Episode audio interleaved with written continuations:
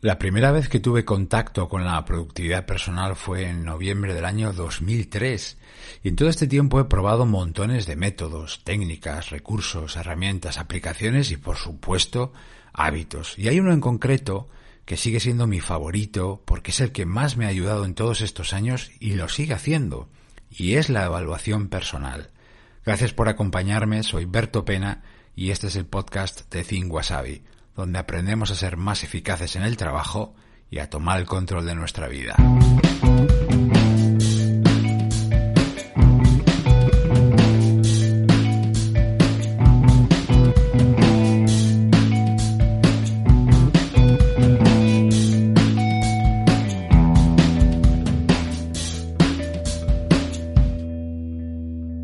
La evaluación personal consiste en un ejercicio que se practica de varias maneras, ahora enseguida te hablaré de ellas, que te permite repasar y revisar cómo estás haciendo las cosas, para detectar errores y aciertos, para ver oportunidades, hacer cambios y sobre todo trazar un plan de acción para seguir adelante. Cuando lo cuentas así, sé que no parece gran cosa y no resulta muy llamativo, y es justo lo contrario, es un hábito transformador, un superhábito. Digo esto porque en los más de 12 años que llevo dedicado a divulgar sobre productividad y hábitos, he visto a montones de personas despreciar la evaluación. Y creo que es un error monumental por lo que te da esa evaluación. Eh, y por eso uno adquiere o desarrolla un hábito, ¿verdad? Por lo que te da, por lo que consigues. Bueno, pues lo que te da a cambio la evaluación personal es un verdadero tesoro y además de manera continua, constante. El mundo a tu alrededor está cambiando, cambia la velocidad del rayo. El trabajo, las exigencias, los retos, las tareas, los proyectos, lo que te piden los demás. Tú además, por tu lado, estarás haciendo cambios, probando fórmulas, introduciendo hábitos. ¿Cómo está funcionando y encajando todo eso? ¿Qué resultados estás obteniendo? ¿Hay progresión y mejora? ¿Hay algún rincón que sigue estancado? ¿Estás siendo constante en tus hábitos? ¿No? ¿Qué cambios vas a hacer para corregir eso? Sin un momento para hacerte estas y otras preguntas es muy difícil pilotar tu vida como tú quieres, conseguir lo que buscas. Es imprescindible dejar de correr, parar, ver, analizar para luego hacer cambios y ajustes. La evaluación, el autochequeo, la revisión, realmente el nombre es lo de menos, a mí me gusta llamarlo evaluación, se puede practicar principalmente de tres maneras que corresponden además a tres momentos y que además son complementarios. Puedes hacer los tres. De hecho, yo es lo que recomiendo. El primero, al final del día. Puede ser al terminar la jornada de trabajo o de estudio, pero intenta que no sea muy tarde o el cansancio va a condicionar ese ejercicio. Con esa evaluación, que se hace todos los días, uno busca repasar cómo ha ido el día y qué tal lo has hecho con preguntas como por ejemplo estas. ¿He empezado a trabajar con una planificación, con un plan claro? ¿He empezado el día centrado, centrada en lo importante o me he dejado llevar por lo pequeño? ¿He conseguido hacer y terminar bien las tareas más importantes del día? ¿He caído en muchas pérdidas de tiempo y distracciones personales? ¿Cuáles y por qué?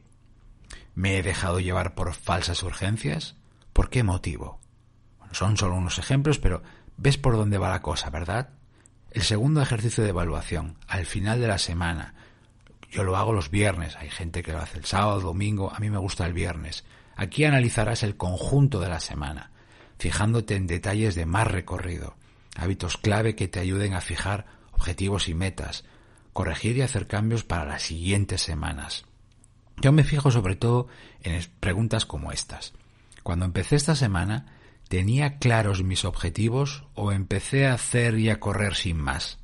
¿Los he cumplido, esos objetivos? Y si no lo he conseguido, ¿cuáles han sido o cuál es el motivo?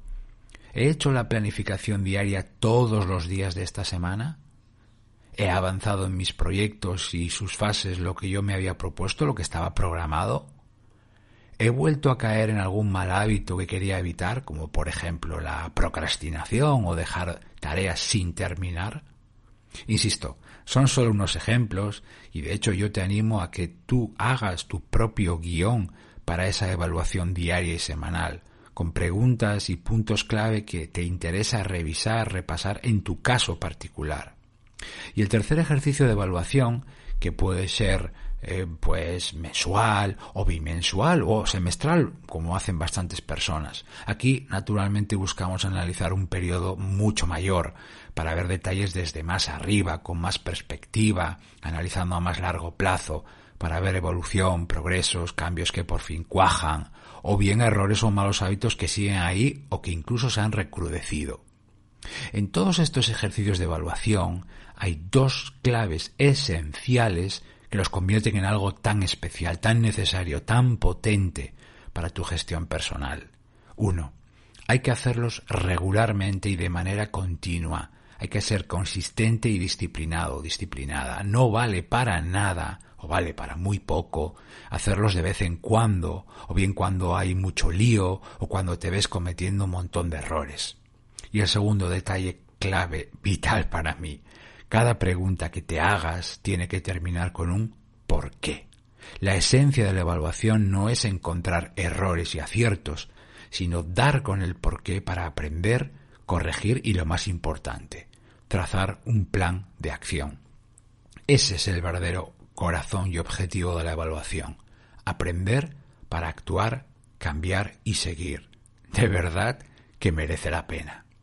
Gracias por haberme acompañado estos minutos. Se despide de ti Berto Pena y hasta el próximo episodio me encontrarás como siempre en mi web thinkwasabi.com. Hasta pronto.